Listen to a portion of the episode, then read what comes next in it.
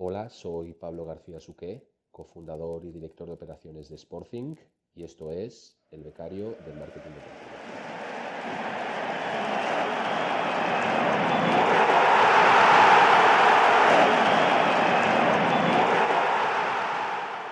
Bienvenido, bienvenida a un nuevo episodio del Becario de Marketing Deportivo, el podcast, el programa en el que entrevistamos semanalmente a profesionales de la industria del deporte para que nos cuenten cómo han llegado hasta ahí y estar al día de las últimas tendencias del sector. Todo ello desde la perspectiva y la ilusión por aprender y saber más de un becario. Yo soy David García y aquí está todo listo para que pite el árbitro y comience el partido. Bienvenidos, bienvenidas a un nuevo episodio del Becario de Marketing Deportivo. Hoy tenemos a Pablo García Suqué, que para los más fieles al podcast, pues quizá le suena de algo porque hemos hablado de él en un podcast reciente. Hace un par de semanas eh, se pasó por el podcast Ray de Luis, eh, que nos estuvo contando pues entre varios proyectos de los que tiene, pues si no me equivoco en dos, o al menos en dos, eh, comparte ¿no? eh, proyecto y, y, aventuras en el negocio del deporte con, con, Pablo, en este caso, al que él denominó en algún momento como el abogado.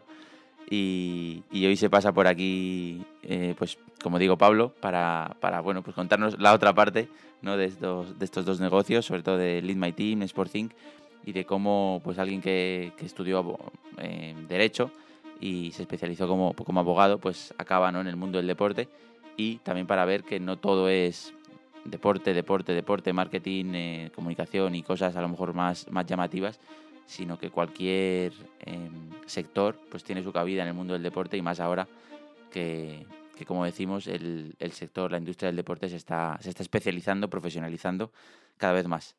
Así que no me enrollo más y damos la bienvenida a Pablo. ¿Qué tal, Pablo? No, buenos días, gracias David. Eh, un placer eh, que cuentes con, conmigo, aunque haya sido una referencia un tanto así barrio bajera por parte de Raide, pero, pero, pero nada, muchas no, gracias. No. Muchas gracias por, por, por, haber pensado en mí. Se, se, le, se, le, veía mucho cariño cuando, cuando hacía referencia sí, a ti. Sí, sí, sí, sí, es como un hermano que te aparece en la vida de forma inesperada. Qué bueno. Sí, sí. Soy el hermano mayor en este caso, soy bastante más veterano que él. bueno, para, para pararle los pies, ¿no? A veces cuando, cuando tenga ideas locas. Sí, sí, pero ya me gustan, ya me gustan. Siempre me gusta contar con las ideas de la gente bastante más joven que yo y, y, y bueno, eso también te hace sentir joven de alguna manera. Vale, pues bueno, como sabes, eh, eh, antes de hablar de tu trayectoria, cómo os conocisteis y demás y todo lo que habéis hecho juntos, eh, te tienes que someter al cuestionario de preguntas rápidas, al que por cierto tengo que poner un nombre, porque esto de preguntas rápidas ya, ya me cansa un poco decirlo. Así que bueno, bueno. Si, hay, si, alguien sugiere una idea, son bienvenidas. Perfecto, pues pensaremos en ello. Venga, pues vamos, ¿mar o montaña? Eh, soy de mar, pero mi, en mi familia me obligan a ir a, a, a, a, Perdón, soy de montaña, pero mi familia me obliga a ir al mar eh, cada verano. Lo asocian un poco a verano, mar, quizás más en invierno montaña y quizás yo soy un poco al revés. Me gusta más el verano en la montaña y el invierno en el mar. Qué Pero bueno. bueno, al final sigues los cánones eh, preestablecidos socialmente sí. y sobre todo lo que, te, lo que te dice un poco la familia y sobre todo cuando tienes niños, pues a, a mi hijo le encanta estar en el mar y me tanto. Pero bueno, sí, sí, soy pues, un poquito más de montaña que de mar.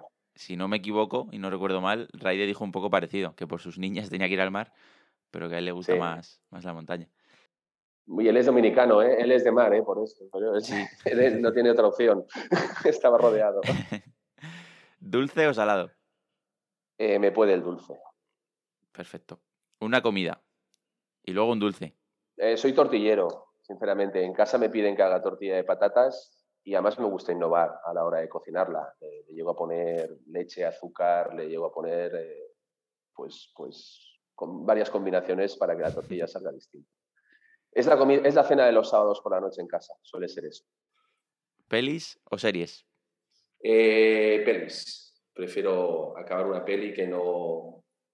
O máximo una serie de una temporada. Yo darle seguimiento a 7, 8 temporadas de una serie me, me estresa demasiado y, y, me condiciona a lo mejor demasiado el día a día. Y, y, prefiero ver una peli buena, eso sí, soy bastante selectivo en eso y, y dejarla. Pues entonces la recomendación de ahora va a ser, va a ser buena. Una peli. Pues eh, es una peli que siempre me ha causado un impacto, pero por todo, creo que tiene el pack completo, que es Once Upon a Time in America de, de Sergio Leone. Mm. Que Sergio Leone se le, asocia, mucho con los spaghetti western de la época de los años 80, 70, pero Sergio Leone hizo una película que es Eres una vez en América, son cuatro horas de peliculón, con Robert De Niro, James Woods, Joe Pesci, eh, Jennifer Connelly, banda sonora de Ennio Morricone, eh, ambientada en el Nueva York de los años 20, mafia, ley seca, es, una maravilla de película, es una, es una joya de esas que te pasan cuatro horas, desde el sábado por la tarde con lluvia, es, es, es fantástico. Tiene todos los ingredientes. Es una maravilla, es una maravilla. Eh, ¿Un libro? Pues mira, no soy, he de reconocerlo, quizás porque leo demasiado durante el día, hago contratos, leo jurisprudencia, artículos, no mm. soy un, no soy un, gran lector, digámoslo así. De hecho, aprovecho sobre todo los veranos para leerme uno o máximo dos libros, pero sí que hay un libro que siempre me ha gustado porque está ambientado en mi ciudad, que es La sombra del viento de Carlos Ruiz Zafón. Y bueno, es, habla de la Barcelona del siglo XX, está muy bien porque te reconoces en ciertos lugares de la ciudad que conoces bien y que bueno, era muy fácil ponerte en los pies de los protagonistas y, y es un libro que la verdad que en su día impactó mucho aquí, en España, y, mm. en Barcelona sobre todo. Y es, un, es, un, libro de esos que siempre llevas alguna frase o algún trozo del libro lo llevas incrustado en tu ADN. Dentro, dentro de ti, ¿no? Sí, sí, sí. ¿Aplicación favorita del móvil? Pues o WhatsApp o Spotify, no sabría decirte. Eh, WhatsApp es curioso porque se ha convertido ya casi en una herramienta de trabajo eh, la tengo abierta en el ordenador permanentemente desde que llego al despacho. Ya hay muchos clientes que no te envían emails, te pasan documentos, te los pasan directamente por, WhatsApp. Y, pero bueno, a mí no me gusta como abogado porque al final políticas de privacidad, etcétera, pues, pues no, no, no, no, no, no están muy acordes con lo que nos enseñan. Pero sí que es verdad que trabajo con mucha gente joven, trabajo con youtubers, con influencers, y lo que te, que te envían un email es muy costoso. Es, al final lo hacen Sí, parece que es como más serio, ¿no? Que cuesta, oye, un email, tengo que ponerme, escribirlo. Cuando un email en nuestra época era, vamos, era, Justo. tengo que escribir a mano una carta, es fantástico, ¿no? Pero, y luego Spotify, soy un loco de Spotify, de las listas, es una maravilla. Spotify puedes hacer eh, la historia de tu vida en canciones y es, es fantástica. Y podcast, y podcast. Y podcast, desde luego, sí, sí. Algo más nuevo, ¿eh? He sido poco consumidor de podcast relativamente hasta hace tres o cuatro años. Hasta ahora, hasta ahora. Sí, sí, hasta hace tres o cuatro años que sí que empezaba a tener un poquito más de, de interés e inquietud, porque al final, bueno, también aportan mucho valor y, y juego una plataforma como Spotify, además, ves el que hecho con el Barça, tengo curiosidad de cómo van a activarlo. a ver cómo explotan eso a ver cómo explotan eso, porque le tengo mucha curiosidad y mucha fe también a ese acuerdo. Mm. Vamos ya ahora a las preguntas un poco más deportivas y un deporte que le guste practicar a Pablo. Eh, soy de correr, salgo, soy muy de running, pero es un running, es un deporte forzado. ¿De acuerdo? Es algo que te llega a una cierta edad y tienes que dejar de practicar ciertos deportes en equipo y la alternativa que tienes para estar una hora, hora y media fuera de casa es esa. Pero a mí me das una pelota de baloncesto y la veo por la calle y, me puedo tirar eh, todo el día tirando la canasta. De, hecho, esta Semana Santa con mi hijo, que está empezando a jugar al baloncesto, tiene siete años, y en el pueblo donde estábamos esta Semana Santa, al lado había un, una pista de minibásquet y, y, yo le iba preguntando, oye, ¿no quieres ir a jugar al baloncesto? La excusa era llevarme al revés, ¿no? Sí, llevármelo yo y te prometo, en canastas de minibásquet intentaba hacer hasta mates. Y digo, madre mía, estoy, estoy, estoy fatal. Pero yo, me, das el baloncesto, para mí es el, el, deporte de mi vida. Pues otra coincidencia con, con si no me equivoco. Sí, sí, sí, sí. Y de mucha gente de la industria. Sí, está claro. Eh, ¿Y un deporte? Ahora que consumir, en tele, estadio. Obviamente lo que más ves es fútbol, pero a mí lo que me eh, encanta son los, los, campeonatos de, los campeonatos de selecciones. Y en específico, en específico te digo, y son deportes que no sigo la liga mucho, un poco más el baloncesto, pero un campeonato del mundo o de Europa de balonmano o de baloncesto, son deportes que no solo sigues los, los partidos de la selección española en este caso, sino que mm. me podría haber un Polonia-Marruecos. Eh, no sé. Eh, son, son, son deportes que me enganchan, me enganchan mucho. Tienen, es cuando aprecias realmente la calidad que tiene ese, ese deporte. Sí, sí, soy muy de deportes de selecciones, me, me encantan. Me, me, pasa con el balonmano, que no lo veo nunca, jamás. No por nada, sino porque, bueno, sí, sí. al final el día a día no, no lo permite tampoco y tampoco obviamente soy un gran aficionado, pero luego es verdad que los campeonatos del mundo, Olimpiadas y demás, es un deporte que siempre gusta ver. Sí, sí, tiene mucha emoción, incluso haces tus quinielas de quién va a pasar, el corte, el cruce este, es, no sé, es una cosa que eh, quizás lo explicaré más adelante por tema de tradición familiar, quizás me, me, me, apasiona, me gusta. Lo llevamos también muy un poco incrustado, como decía antes, en el ADN. Perfecto. Un documental deportivo.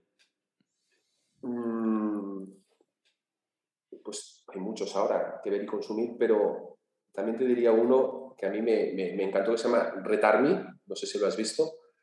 Es la, historia del, e, es la historia del equipo de la selección de hockey hielo eh, soviética, rusa, en los años 80, antes de la caída del muro de Berlín. Mm. Era un equipo ruso de hockey sobre hielo que arrasaba. Se iba a Estados Unidos de de gira y, machacaba a los equipos de la, de, la NHL, Canadá igual.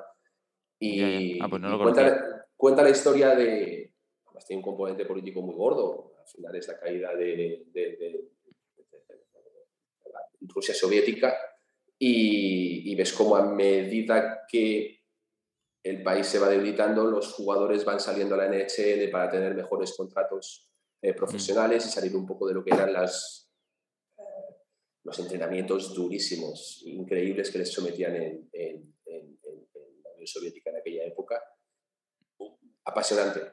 me, pareció, me pareció una historia apasionante. Además, se centra en cinco o seis jugadores, los más icónicos de aquel equipo, mm. en el que uno ahora es Fetisov, es el, el en el momento que se, hace el documental es el ministro de Deportes ruso, las enemistades con otro que pues, no se hablaban porque se fue a Estados Unidos y el otro no, el que se quedó en Rusia y luego falleció, pues bueno, la verdad que una historia apasionante. Es un documental, creo, de dos horas y lo recomiendo vivamente.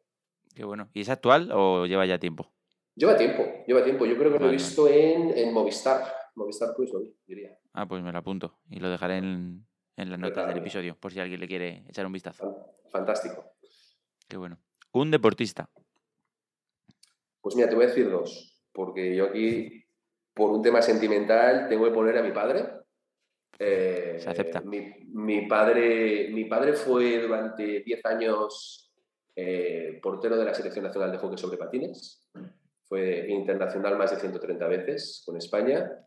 Con España ganó cuatro campeonatos del mundo y, un campeonato de Europa. Es decir, icónico lo, lo, fue un rato. Y en su equipo en el Rosa Purtiu pues ganaron seis Copas de Europa seguidas y un campeonato del mundo de clubs. Entonces, cuando tú, tú, eres pequeño y ves que a tu padre lo paraban por la calle en Reus y le hacían firmar autógrafos o le llamaban los periódicos, lo entrevistaban hmm. y salía cada dos por tres en los periódicos, pues obviamente, pues no, hay mejor deportista o mayor ídolo que tu padre, ¿entiendes? Es decir, en ese sentido en ese sentido, pues, pues tengo, la suerte de ser hijo de un genio, en ese sentido. Al final, no, mm. no, pocos pocas personas pueden decir, aunque el hockey sobre patines es un deporte muy exitoso en España y hay muchos jugadores con palmarés similar o parecido, pero claro, es mi padre, es el que lo ganó. Mi padre falleció en el 2016 y me acuerdo de la discusión con mi hermana era discutir qué, qué, nos quedábamos, si las Copas de Europa o las medallas de campeón del mundo. desde luego es, es, es, algo para sentirse muy orgulloso. Yo me toco las medallas de campeón del mundo las tengo ahí en el comedor en casa como algo que es intocable. Y un deportista más actual, eh, yo te diría Rafa Nadal. Estaba dudando entre Rafa Nadal y Michael Phelps, quizás, pero bueno, yo siempre he dicho que si Rafa Nadal fuera norteamericano, eh, sería un icono que no te lo, no te lo, no te lo cuento. a mí me parece Rafa Nadal el paquete completo como deportista. El todo. de Nadal es en, talento, en comportamiento, en, bueno, ejemplo de cómo tiene que, ser un deportista, sinceramente. Yo hablaba con Ferran Prieto, que es, CEO de los negocios globales de, la Fundación de Pau Gasol y Mar Gasol, y me decía eso, si fuera americano sería una barbaridad. O sea, daría un paso por cualquier lado en Estados Unidos y, y lo aplaudiría. Sí, sí, totalmente. Pues muy bueno, muy bueno el recuerdo de, tu padre. Ahora que lo has, lo has, comentado, es verdad que creo que lo mencionó también Raide cuando habló de que, te, de que, te, conoció y demás, pero no tan en profundidad y, y, la verdad que es una historia bonita. Y por supuesto que sea tu padre, no pues siempre, si ya tu padre de por sí suele ser pues tu referente o tu ídolo o alguien a quien respetar, eh, pues si encima también le respetan otros, ¿no? Y tiene logros eh, deportivos en este caso. Recientemente han hecho una exposición en Reus, sobre todo aquel equipo que ganó seis Copas de Europa seguidas, este año hace los 50 años de la última Copa Europa, y hmm. es una exposición que ha tenido mucho, mucho interés y de hecho se está pensando en hacer un documental de varios episodios sobre la historia de aquel equipo. Se han hecho libros, es muy poco conocido porque el deporte desde luego no es popular o no es aquello que digas que sea global, pero pero bueno, ganar un campeonato ni que sea de la Liga de Amigos del Barrio es complicado. Pues imagínate ya ganar un, campeonato del mundo, ¿sabes? Sí, sí. Pues gracias. Un club, Pablo. En español. En español. Somos, eh, somos pericos de cuna nosotros en casa. De hecho, mi abuelo falleció como socio número uno en España. Con lo cual, sí, sí, yo soy el socio 1500 o una cosa así. Sí, sí, no, no, no, no, no, hay, no hay discusión en casa en este aspecto. Somos, en Barcelona es difícil que alguien te lo diga y reconozca lo hable en voz alta, pero quienes somos de verdad el español, hemos luchado en el colegio contra un 95% de gente que no lo era. ya me imagino, ¿no? Qué bueno. Bueno, no diremos contra quién perdió. no, no, no, no, sabemos cuándo, se publicará el podcast, pero es un fuera juego de estos de, de milímetros. Yo que soy árbitro que digo, madre mía. Total, total. Pero bueno, no, no, no entraremos en más discusiones en este aspecto. Una, una, duda solo, ¿Lo, ¿Lo, pitaron en directo o en directo dejaron gol? Es que no... No, no, no, no lo, lo revisaron. Claro, pero el, árbitro de campo había dado gol o... Sí, sí, no, dio gol, dio gol. Había dado Ah, dio gol, simplemente confirmaron, ¿no? Aunque creo que el Linier se quedó parado, ¿eh? No sé. Un poco dudoso. Se quedó parado, pero no levantó la bandera. Pero bueno, Sí, a veces esa conversación de ha tocado, ha tocado, el eh, último. llevamos una mala racha con las decisiones, digamos así. Nada, nada, casualidad. Un estadio, Pablo. Eh, pues San Mamés, el nuevo San Mamés. A mí me parece, he tenido la suerte de trabajar con el Athletic precisamente en la transición de la antigua al nuevo San Mamés. Con una agencia en la que estuvimos les hicimos una valoración de los, de los activos que generaba el nuevo estadio. Y, y tuve la, tuve la suerte de poder descubrir las entrañas del nuevo San Mamés, entender un poco lo que era la filosofía del Athletic Club y, asistir a un par de partidos. Eh, además, tuve la suerte en el parque presidencial, me acuerdo, uno fue contra el Celta y un sábado por la tarde y otro fue contra el Real Madrid también un sábado por la tarde, además el Athletic ganó con un gol de Aduriz. Y me pareció la atmósfera más brutal que he visto en un campo de fútbol. Más la atmósfera más brutal y de verdad de fútbol de siempre. El respeto al fútbol que hay en Bilbao a mí me parece una barbaridad. Y esa magia la saben llevar al estadio. Y en el nuevo San Mamés, de hecho tuve, me acuerdo de ese partido contra el Real Madrid, tuve la suerte por la mañana de entrar en las entrañas de San Mamés y me acuerdo que entramos en los vestuarios que estaban todas las camisetas preparadas de los equipos, tanto del Atlético como del Real Madrid y jo, pensé que estaba como profanando algo que muchos aficionados del Athletic Club no van a poder ver nunca. Y tú, en el fondo, eres un chico del español que está por ahí dando vueltas en el túnel de vestuarios que recrea la garganta de un león, sales y ves el busto de Pichichi ahí. Bueno, me pareció bueno, único y mágico. Y la atmósfera que crean allí y generan allí es, es una barbaridad. bueno, no sabía lo, de, lo del león. Hablando de mm. túnel de vestuarios, el del español es bastante también Bastante sí, chulo, los arcos. Lo han hecho chulo. Los arcos estos los han puesto hace, no diré que mucho, pero sí, sí, la verdad queda, queda también muy chulo, es muy innovador. Está muy bien. El evento deportivo más grande para ti eh, al que haya sido en directo. Hombre, no, los Juegos Olímpicos de Barcelona. Tenía, yo tenía 18, 19 años en los Juegos Olímpicos y yo creo que no hay nada más grande que los Juegos Olímpicos. Lo pone más que al principio iba a ir como, como voluntario. O sea, aquello que, aquella fiebre que había en Barcelona de que todo el mundo tenía que ser voluntario y tal. Y yo un momento pensé de manera fría, espera, espera. Voluntario significa que a lo mejor no vas a poder ir a muchos eventos y no ver mucha cosa. Entonces me bajé del carro rápido, de alguna manera, y, me las agencié para tener entradas de, pues no sé, desde, fui a ver el baloncesto en Badalona, no, no vi al Dream Team, pero bueno, vi sesiones matinales de baloncesto, esperando a ver que si me quedaba sentado en la silla y nadie me decía nada, podía ver el Dream Team, pero no, no colaba, te desalojaban. Pero bueno, vi pues hockey sobre patines, que era deporte de exhibición en aquella época, vi hasta hípica y, y, pude acudir a la ceremonia de clausura. O sea, una, una, pasada. No, no, no, sabes la movilización de la ciudad, es, es maravilloso, sinceramente. Es, yo creo, más grande que la ha pasado a la Barcelona contemporánea, sin ninguna duda. Sí, debe ser increíble. Y de hecho es la respuesta más habitual a la siguiente pregunta, que es el evento deportivo al que alguna vez te gustaría ir. Bueno, pues como ya he estado, me gustaría ver unas finales de la NBA. Eh, y si puedo elegir dónde, en, Los Ángeles, en, los Lakers. Soy seguidor de los Lakers desde la época de Magic, de Karim Abdul-Jabbar y todo esto. Nada, no has elegido algo, algo que, esa casualidad. ¿eh? Eh, claro, una final de, de, allí en Los Ángeles es, sí, está muy bien. y contra Boston, ¿no? Si puede ser también. Bueno, contra Boston, sí, sí, sí, pongamos Boston. ya, que, ya que lo hacemos a medida. Que por Séptimo partido, además. hay un documental muy bueno también de, de Celtics contra Lakers, que son seis o siete capítulos, no sé si también has visto, Ese lo tengo, lo tengo pendiente, sí.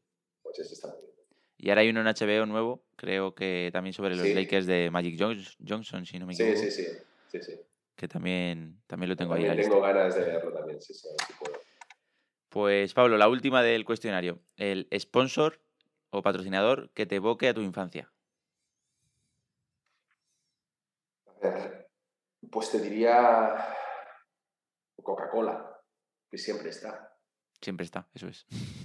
Coca-Cola y una sonrisa, que era el eslogan para el Mundial 82, que a mí me cogió pues con nueve años.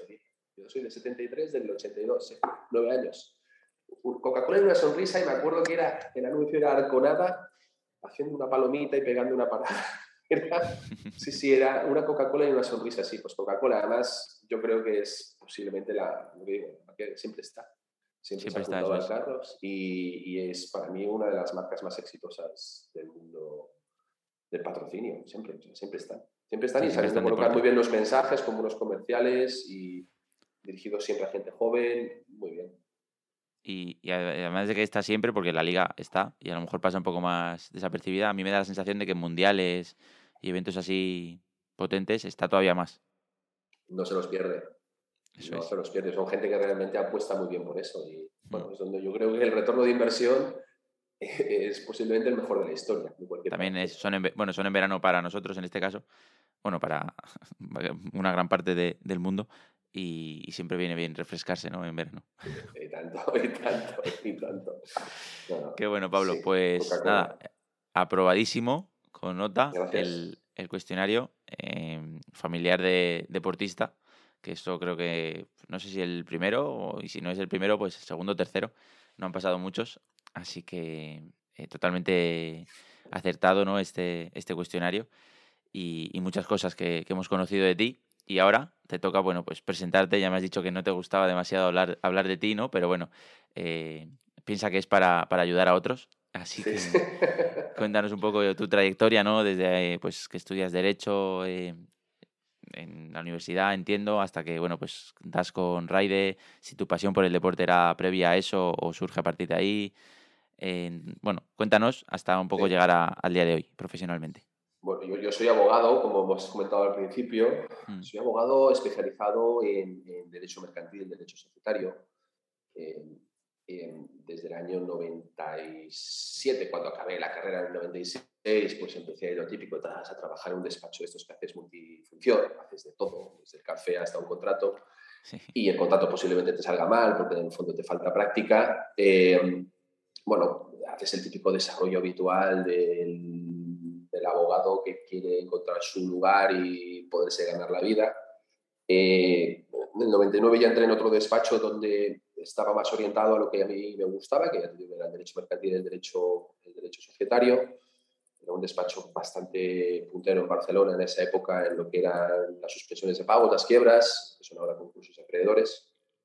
Y bueno, allí desarrollé una carrera profesional, estuve del 2000 al 2013, pero sí que en un momento intermedio, en el 2007, eh, precisamente por esa tradición familiar que tenemos en casa con, con, el deporte, no solo sea por mi padre, porque también mi abuelo fue redactor jefe de la, de la vanguardia durante más de 40 años en jefe de deportes en La Vanguardia, en el periódico La Vanguardia, pues bueno, ese, esas conversaciones siempre familiares de Navidad o de cumpleaños del abuelo, pues siempre rondaban alrededor del deporte. Y pensé, mi abuelo a lo mejor pasaba seis meses al año fuera de casa, se iba a Australia a cubrir la Copa Davis y tardaba pues, a lo mejor 15 días en llegar. Claro. Eh, entonces, bueno, esa, esa, curiosidad siempre por estar vinculado de alguna manera al deporte, pues me llevó junto con con un compañero de la universidad, con Joaquín Bacanás, que era un exjugador de, era jugador de fútbol en aquella, toda, todavía en aquella época, jugador de fútbol que venía de la cantera del español, que había jugado en el Alavés, había jugado en el Leganés, acabó sus, sus días en el Badalón, en Segunda División B, pues decidimos apuntarnos a un máster de Dirección y Gestión de Entidades Deportivas en, la Pompeu Fabra, lo que hoy es la Barcelona School of Management. Y bueno, el desarrollo de ese curso fue precisamente donde conocimos a Raider, eh, de hecho, cuando escuchamos a Raiden en la primera intervención que hizo en la clase con Joaquín, con, mi compañero, nos miramos y dijimos, este lo tenemos que, traer a la causa, porque ya nos parecía un, chico muy brillante, por lo menos en las, en las, apreciaciones. Y de hecho nos las hicimos como pudimos para entre los tres coincidir y hacer la tesina de final de, de máster conjuntamente. Y cuando reunimos y vimos las sinergias que teníamos entre nosotros, ya decidimos que la tesina iba a versar sobre eh, una empresa que íbamos a constituir y que íbamos a presentar el día que, presentásemos la tesina. ¿De acuerdo? Entonces, constituimos en el 2007 durante el Master Lead Team, eh, hicimos la tesina, eh, ya presentando la empresa, el, modelo de negocio, un modelo de negocio que estaba basado en, por lo que éramos, que éramos economistas, abogados, en, en lo que era asesoramiento a deportistas eh, y artistas en ese momento y también incorporando lo que entendíamos en ese momento que, que, tenía que funcionar el deporte, que eran los aspectos emocionales, los aspectos personales, el coaching, en aquel momento empezaba, empezaba a despuntar. Acabamos el máster y, y, tiramos el, el, proyecto adelante, hicimos, pues, oye, cosas interesantes con la misma universidad, hicimos una conferencia que trajimos a Unai Emery, gracias a, a Joaquín, trajimos a Unai Emery que en aquel momento entrenaba al Valencia y a, Xavi Pascual, que en aquel momento había cogido el Barça de baloncesto, había mm. sustituido a Ivanovic. Tuvimos una conferencia que versaba sobre coaching, aspectos emocionales, con un coach que teníamos, José Planas, y pues, que, bueno, pues de repente vimos que en el auditorio de la universidad había muchos jugadores de fútbol, muchos entrenadores que hoy en día pues, están en el fútbol profesional, eh, y vimos que podíamos tener llegada gente a unos niveles pues, importantes. Entonces, por cómo estábamos orientados en aquella época eh, y porque Joaquín era quizás el que tenía un poco el, contacto más permanente con el mundo del deporte, eh, sobre todo en lo que era asociado a, a, los futbolistas, ¿de acuerdo? Hicimos, nos damos la manta a la cabeza y durante cinco años organizamos un más que decente, una más que decente liga de verano, un summer camp al estilo americano, tres años en Castelldefels y dos años en Lleida, en los que traíamos eh, jugadores de fútbol, amateurs, semiprofesionales, jóvenes de todo el mundo. Nos venía gente desde Costa de Marfil, de Brasil, de, Corea, eh, de Venezuela, eh, eran jugadores que venían a mostrarse delante de, ojeadores. Gracias a Joaquín y amigos suyos, pues, pues conseguimos que, que durante tres años vinieran ojeadores de equipos importantes de primera división y mm. aquello fue nuestro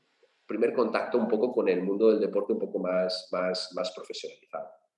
Sí que es verdad que, que, al no ser un sustento de, vida en ese momento no nos daba, obviamente cada uno dependíamos todavía de nuestras, de nuestras profesiones o placeres, sí que es verdad que Joaquín ya trabajaba para el Family Office de uno de los jugadores del Barça en aquel momento, del Dream Team más, más importantes, pues bueno, eh, nos fuimos no separando porque siempre hemos estado en contacto, pero, pero sí cada uno yendo un poco más hacia lo que eran, eran sus intereses. Hay de, entró en Euroliga, Joaquín siguió con el Family Office, este jugador del Barça, y yo me quedé un poco pues tirando del carro del In Team de una manera un poco más autónoma, hasta que un día Raide, eh, pues todos estos viajes que hacía por Euroliga en una Final Four en Londres, eh, conoció una agencia que se llama Sports Revolution y, y, bueno, me los presentó. Yo en ese momento estaba en un proceso de cambio del despacho de abogados en el que estaba, ya quería, pues, no sé, buscar algún cambio y, bueno, la presentación esta que me hizo Raide de esta agencia, pues fue un poco la espoleta de decir, oye, me dio la manta a la cabeza, sigo ejerciendo la actividad de derecho por mi cuenta, a ver cómo sale, mujer embarazada, todos muy contentos, pero, pero, pero pensé que era una de esas cosas en la vida que tienes que, tienes que probar. De hecho, ya tenía pues, largos, es decir, esas esas cosas que si no las haces ahora no, no las vas a hacer nunca. Y empecé a trabajar con una agencia, con Sport Revolution, ya te digo, que era en ese momento un gigante en Reino Unido, era la agencia de marketing de Reino Unido con más activos out of home de todo, de todo Reino Unido. Tenía derechos en más de 70 estadios, entre Premier League, Premiership, eh, rugby, cricket. Era, era una barbaridad los activos que, que, manejaban, pues desde pósters de papel en los baños hasta pósters a 3 a 6 digitales que ya empezaban a aparecer en aquella época por, por Inglaterra, o el Concurse TV, ¿sabes? Este sistema integrado de televisiones en las zonas comunes de los estadios, donde pues, pues ahí también colocaban, colocaban patrocinio. Entonces ellos tenían una estrategia que querían entrar en España, habían cerrado bastantes acuerdos con MediaPro, pues de, de, de compra de, de, televisiva, de activos de televisiva. Sí. Y bueno, necesitaban un contacto en España, sobre todo si podía ser en Barcelona, porque MediaPro estaba en Barcelona, pues para tener, tener una comunicación directa con ellos y, y bueno, Raide pensó en mí, me los presentó. Y eh, sí que es verdad que no siendo marketingiano, porque soy abogado y aunque en el máster haces marketing, tú ves que de marketing sabes lo que sabes y no vas a poder trabajar de eso, porque hay gente que está muy bien formada hoy en día y cada vez más y tú no vas a poder competir en marketing con ellos, pero sí que, bueno, intenté meter dentro de eso mis habilidades como abogado de negociación o de lo importante que era un contrato, que siempre hay un contrato detrás de todas estas operaciones, eh, pues bueno, intenté, intenté darme, darme valor por ahí. La verdad que fue una época muy bonita porque eh, Sports Revolution tenía tanta demanda y tantos clientes que, sobre todo en sudeste asiático, querían comprar activos, querían comprarle activos a, a Sports Revolution donde ellos tenían propiedades que muchas veces salían campañas de esas marcas que de sudeste asiático querían estar en Reino Unido, pues que, que también mm. querían estar en España. Entonces, yo era un poco el, el canalizador de esas oportunidades de negocio que, que, podían surgir en España poniéndome en contacto con, con, con, los red de aquí. Entonces, ¿no tuviste que mudarte a Londres? No, no, pero bueno, sí que de vez en cuando... Sí, me imagino que... Habían, habían viajecitos a Londres que siempre se agradecían y también es una época, que debo decirlo, fue una época en la que yo hablaba inglés pero claro, el salto cualitativo que tienes al trabajar diariamente en inglés todos los días, irte allí, estar viviendo con ellos en la oficina los días que ibas, pues, eh, pues te hace mejorar exponencialmente eh, la lengua, cosa que también dices, oye, mira, solo que sea por esto, también esto, esto funciona. Eso que me llevo, ¿no? Eso que me llevo. Entonces estuvo, fue una época, la verdad, muy bonita, muy interesante por la novedad, porque claro, tengo 48 años, pero realmente en lo que yo quiero, donde he encontrado mi lugar dentro del mundo del deporte, llevo 7 es 7, 8, por lo cual, en el fondo, soy bastante novelo en todo esto. Entonces, para trabajar para una agencia tan grande en Reino Unido con tanto potencial, eh, pues te hacía que acercándote aquí a los clubes en España, pues uno, si hay posibilidad de que nos traigas dinero, todo el mundo te abre la puerta te pone una sonrisa, eso, eso está muy bien. Y Sport Revolution en aquella época había sido pionero porque ellos de su propio bolsillo, la agencia, había hecho una inversión en Celtic Park, en el campo de Celtic de Glasgow, había wifeado el estadio, había comprado los derechos de conectividad de Celtic Park, que es un estadio de 60.000 personas, puso una aplicación sobre la, capa de conectividad y generó un modelo de negocio basado en patrocinio y en contenido. ¿De acuerdo? Y de hecho, ese, ese, ese, modelo de negocio fue premiado por la European Group Association con el Celtic de, Glasgow en 2015 como Best Achievement in Marketing. Con lo cual, bueno, ese fue un modelo que a mí me pareció apasionante, que estuve intentando implementar en España o introducir en España, pues claro, algo que sale premiado por la ECA, pues levanta mucho, mucho interés para, para, muchos países, eh, para muchos equipos, y, pero bueno, no, no, no, logramos, no logramos traccionarlo bien, un poco pues, eh, bueno, pues porque toda la gobernabilidad de los, de los, clubes de fútbol por aquella época, algo que ahora está mejorando mucho, eh, pues bueno, era, era, era, difícil de encajar. Pero sí que es verdad que me ayudó para cerrar, no, quiero no, soy, yo el que lo cierra, al final la marca es que tiene interés y le buscas la oportunidad, pero sí que me sirvió para darme valor en lo que era el, cierre de un contrato, de, una oportunidad de patrocinio como esta, que es al final donde yo me sentía cómodo. Entonces, claro, en la agencia, en Sport Revolution, vieron que pagar a un abogado en Inglaterra son 400 libras de hora y si a mí me tenían dentro de la empresa con un retainer y a lo mejor un variable por operación cerrada, pues les salía mucho más barato. Y oye, eh, todo eso que me llevé, la verdad negocié, pues, pues, me acuerdo con el Fulham, compra de minutos de televisiva en partidos de la FA Cup, eh, con todo tipo de marcas que querían comprar órdenes, órdenes de, de, de, de compra de, activos de, Sports Revolution. Eh, acuerdos que hicimos, cerramos aquí en España con el Athletic Club. Me acuerdo que hicimos una campaña fallida con AliExpress y la Liga que, que no acabó saliendo, pues bueno, por aquellas cosas que aún no entiendes. Pero bueno, toda esa negociación de contratos al final a mí me hacía sentirme muy, muy, muy confortable. Y eh, luego quise evolucionar un poco más. Sport Revolution tenía un partner en Oriente Medio, eh, tenían conjuntamente una, una, empresa en Dubai que se llamaba Sports Revolution Arabia. Eh, uno de los socios era Envas Technologies, que es, es, el gigante, es un gigante de las telecomunicaciones y tecnológico en, en en Oriente Medio y Norte de África. De hecho, son el distribuidor más grande de componentes tecnológicos en Oriente Medio y Norte de África. Eran socios Sport Revolution en esa época. Pasaban mucha marca, sobre todo a Barcelona, a Media Pro para, para compra de activos, bueno, pues, televisiva toda la temporada. Recuerdo una marca que era Arabian Out, que estuvo pues, un par de años eh, con presencia toda la temporada en más de 20 estadios. O sea, una, una pasada, una relación muy bonita. Bueno, también me permitió poder viajar a Oriente Medio, conocer aquella, aquella zona, estar en Arabia Saudí, estar en Dubái, eh, conocer otra cultura, otra gente, otras maneras de hacer.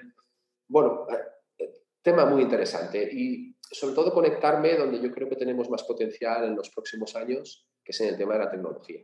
Yo creo que la tecnología es, es, es el nuevo activo que tienen que crear realmente los clubes, porque está muy bien que pongan paquetes digitales hoy en día asociados a redes sociales, pero al final de esos acuerdos, ¿quién sale más beneficiado? Es la red social. Yo creo que los clubes tienen que crear su propia red social, que pasa por ser su propia aplicación, en la que sea la que hable con el fan, la que introduzca pasarelas de pago y, el club pueda sacar un beneficio de ello. El tema de contenidos, bueno, es un poco el, yo le llamo el activo silencioso, el que todavía no ha llegado, pero que está ahí esperando implementarse y si, a ver, el acuerdo este de CVC y la liga, pues, pues puede tirar adelante más de un club de una manera más seria. Eh, eh, eh, ese fue un poco el, el, el, trayecto donde pude sentir y, vamos, y saborear el, lo bonito que era este mundo. Y, y luego ya en el 2020, con Raide, con, la, con la llegada de la pandemia, hicimos un ejercicio interno de, de, de reflexión pusimos un poco encima de la mesa pues todos los contactos que habíamos cerrado eh, estos años. Es decir, recuerdo que con Envase Sport, cuando el Leganés subió a Primera División, eh, Envase Sport compró los activos de camiseta del Leganés y minutos de televisiva y luego los revendimos a Royal Jordanian. Y hubo un momento que en la liga habían tres líneas aéreas, que eran Qatar Airways, eh, Fly Emirates y el Leganés tenía Royal Jordanian. Claro, Royal Jordanian eh, cogió el, el, Leganés porque querían dos fotos al año, en el túnel de vestuarios del Camp Nou y en el túnel de vestuarios del de, Bernabéu. De hecho, el primer partido fue en el Bernabéu, recuerdo la locura para, para, para tenerlo todo listo para, para ese partido. Entonces, vimos, hicimos ese ejercicio de ver que teníamos eh, muchos contactos en, en, España principalmente, pero que ya en, en, no solo en el fútbol, en muchos deportes como el baloncesto, sobre todo principalmente a través de los conocimientos de Raide en Estados Unidos, por las conexiones americanas que tiene también él. Y, también viendo que en la pandemia había mucha necesidad de capital por parte de los clubes, antes del acuerdo con JB Capital o el acuerdo que, se ha hecho con CVC, y algún club nos, nos, pidió que necesitaban eh, cubrir el presupuesto con, con, financiación externa que en ese momento los bancos eran bastante reacios a otorgar. Entonces lo que hicimos fue presentar algunas, algunos partners de capital que principalmente conocíamos en Estados Unidos, establecieron una serie de conversaciones con clubs, eh, las operaciones luego salen o no salen, pero vimos que ahí había una necesidad. Luego también vimos que había la posibilidad de que muchos fondos de inversión, pues viendo a lo mejor la debilidad de algunos clubs, pues les podía interesar comprar esos clubs. Y luego eh, nosotros llevamos una idea, Ray y yo, una hoja de ruta desde hace dos o tres años de un producto que llamamos Tech as a Service, que es la tecnología como servicio, que es eh, ayudar a los clubs a poder implementar eh, sus proyectos de transformación digital eh, a través de la tecnología sin que la tecnología sea un, un, un, problema. Un, coste que luego tienes que provisionar cuando la tecnología deviene obsoleta. ¿De acuerdo? Entonces, que es verdad que tenemos y hemos conocido en el camino a muchas empresas, empresas de ámbito tecnológico bastante fuertes, consultorías bastante fuertes que están dispuestas en proyectos de transformación digital a avanzar el CAPEX y que el club únicamente tenga que poner un OPEX, generar un modelo de negocio que vaya generando eh, eh, pues, unos ingresos suficientes como para poder pagar el alquiler de esa tecnología y que la misma sea reemplazada eh, cada vez que sea necesario, porque la tecnología es algo que cambia de una manera brutal y lo que puedes instalar hoy en dos años se te ha quedado viejo.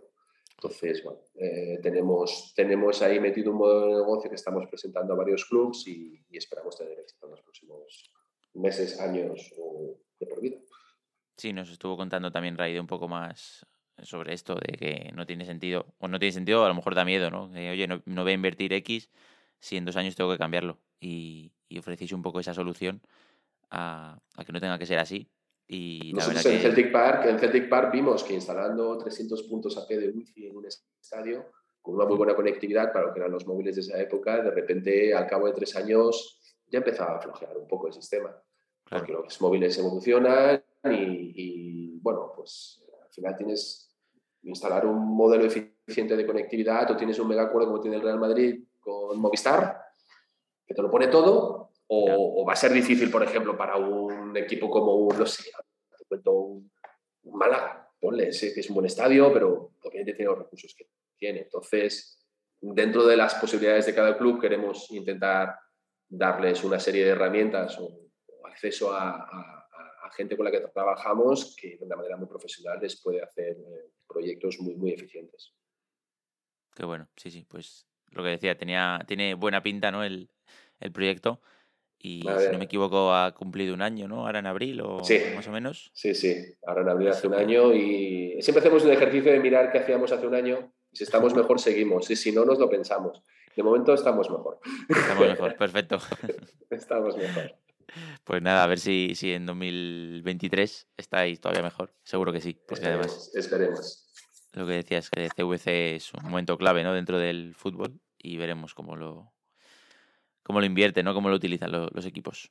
Esperemos. Pues, Pablo, un placer conocer tu trayectoria. Em, Gracias. Conocíamos una parte, ¿no? La, la que tiene que ver con Raide no conocíamos la de Sport Revolution y, la verdad que es verdad que muy, pues es una oportunidad de esas que como tú decías, que no se pueden dejar pasar, ¿no? Y, creo que no te, no te arrepientes. No, es una oportunidad precisamente que le debo, que le debo a Raide, es decir, en ese sentido eh, yo le habré hecho favores también a él, pero él en este sentido me, me, hizo un buen favor en esto y bueno, siempre tienes que encontrar a alguien que en la vida te ayude ¿sabes? Es decir, o que te dé un empujoncito, que te ponga en una línea. Y bueno, pues en ese sentido acertó, porque a lo mejor podía haberme puesto a otro sitio y me habría desencantado, pero fui a parar al sitio que posiblemente yo creía que por capacidades eh, podía, podía funcionar. Qué bueno. Pues con toda esta trayectoria en el sector deportivo, a pesar de que a lo mejor no era tu idea inicial cuando, cuando empezaste la universidad, eh, pasamos, si te parece, a las, a las preguntas del becario. Perfecto. Y que estas tienen un poco más de nombre que el, que el test de, principio. Y, bueno, ¿qué les recomiendas ¿no? a esa gente que, que sí, a lo mejor tiene claro que quiere dedicarse al deporte, pero no sabe un poco cómo empezar? Tú que conoces la industria desde dentro, muchos años de, experiencia, ¿qué, ¿qué, crees que es lo más útil o, lo que me tiene más sentido hoy en día? Hoy tiene sentido porque además las son clubes de fútbol, de baloncesto, cada vez eh, tiene mejor gobernanza, ¿de acuerdo? Entonces, la formación para mí es clave. ese entender en el entorno en el que estás para mí es, eh, para mí es clave. Es, yo recuerdo cuando nos empezamos a hacer el máster en el 2007, aquello me parecía ostras, eh, muy disruptivo, me parecía rompedor. Sí, sí, sí, me parecía una pasada.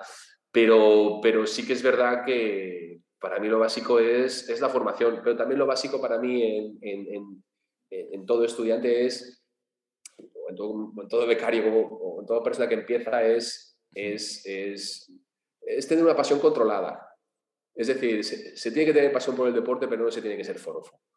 Entonces, si eres forofo, pierdes un poco la, la, perspectiva de, de, de, dónde quieres trabajar. Yo conozco gente, yo conocía al director de tecnología, el IT manager del Atlético de Madrid, lo conocí cuando en mis tiempos de Sport Revolution, era una persona que no veía los partidos. Acababa su jornada laboral y se iba a casa.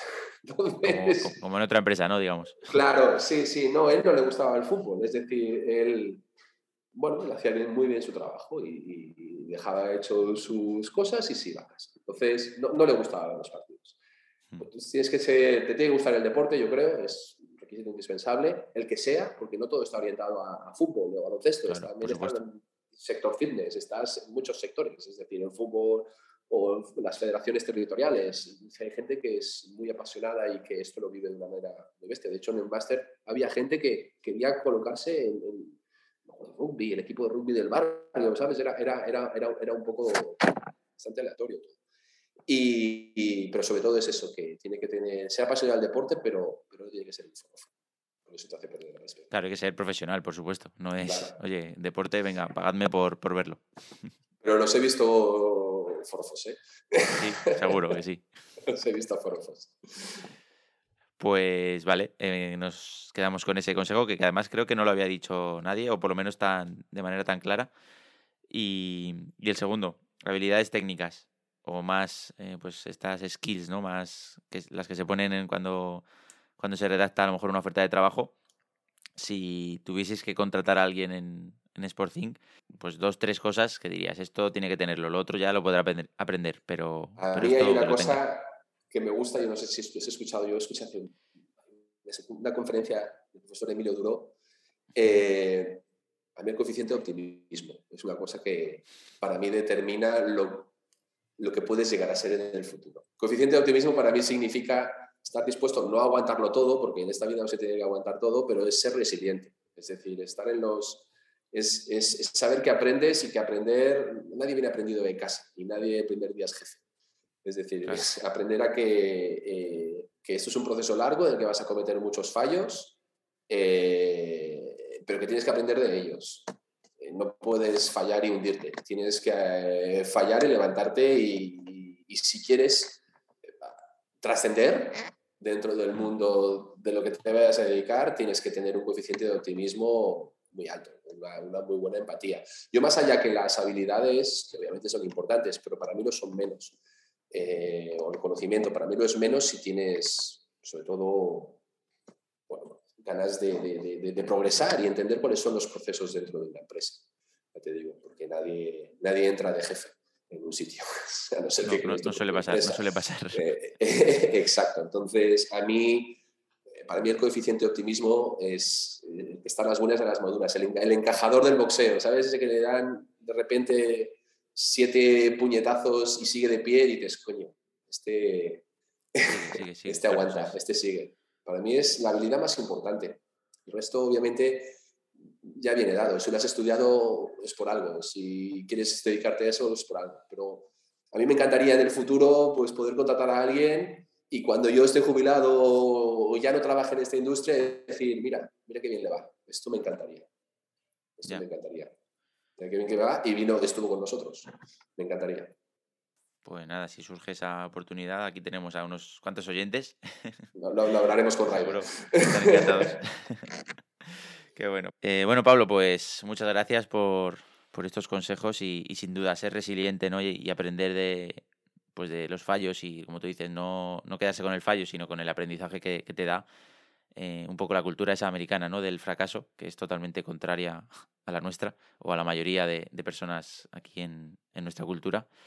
Eh, pues, eh, como decía, sin duda un, gran consejo y que debemos aplicarnos todos y, darte las gracias por, por, esta, por este podcast, por, por pasarte por aquí a, unas horas que, que, bueno, que no son las habituales. Y, y, creo que hemos llegado a tiempo para que llegues a, a, tu, a tu llamada, así que creo que ha salido, ha salido todo perfecto. Aquí debería estar la despedida de Pablo, pero por problemas técnicos que a veces ocurren, pues eh, el audio dejó de grabar, así que ya me despido yo por él y agradecerle de nuevo su presencia, todo lo que nos ha contado, que seguro que os ha, os ha servido. Y también me, sirve para, pues para recalcar de nuevo que todo no es perfecto, que a veces pasan estas cosas, pero bueno, eh, ya hemos dicho muchas veces en, el podcast la, la súper repetida frase ¿no? de mejor hecho que perfecto. Y aquí dando ejemplo, pues bueno, si no se ha grabado el final, pues no pasa nada, se reconoce, se, se publica y al final lo, lo, importante no es el contenido, el contenido de la entrevista en global. Así que muchas gracias a los que habéis escuchado este podcast y a los que cada semana pues estáis ahí pendientes a, Spotify para, para, conocer un poco más ¿no? a, la gente que, que, está dentro de la industria y que seguro que dentro de poco serán, serán vuestros compañeros. Un abrazo.